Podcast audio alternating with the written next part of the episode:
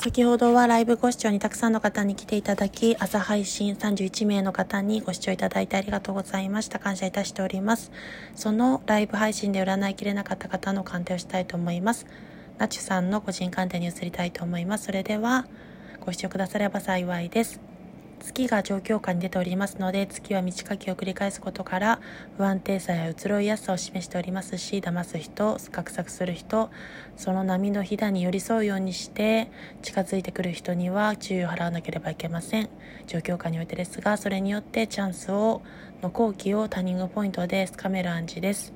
それをつかむことによって結果として問題難関障壁突破支持者理解者の協力体制参加のもとにそれを打破していけますが日常に飽きや不満怠惰を抱きやすい時ですので幸せにしっかり気づいてそれを受け取り拒否せずに受け取っていくことが肝心です。それによって最終未来には変化変容のタイミングを迎え急展開を帯びて自身が変化変容を遂げていける暗示です。それによって最終的には物心両目で満たされ寛容的需要的に物や人に対応することからそこから愛実り教授豊かさを周りから享受いただけるでしょう。そしてアドバイスとして見ますと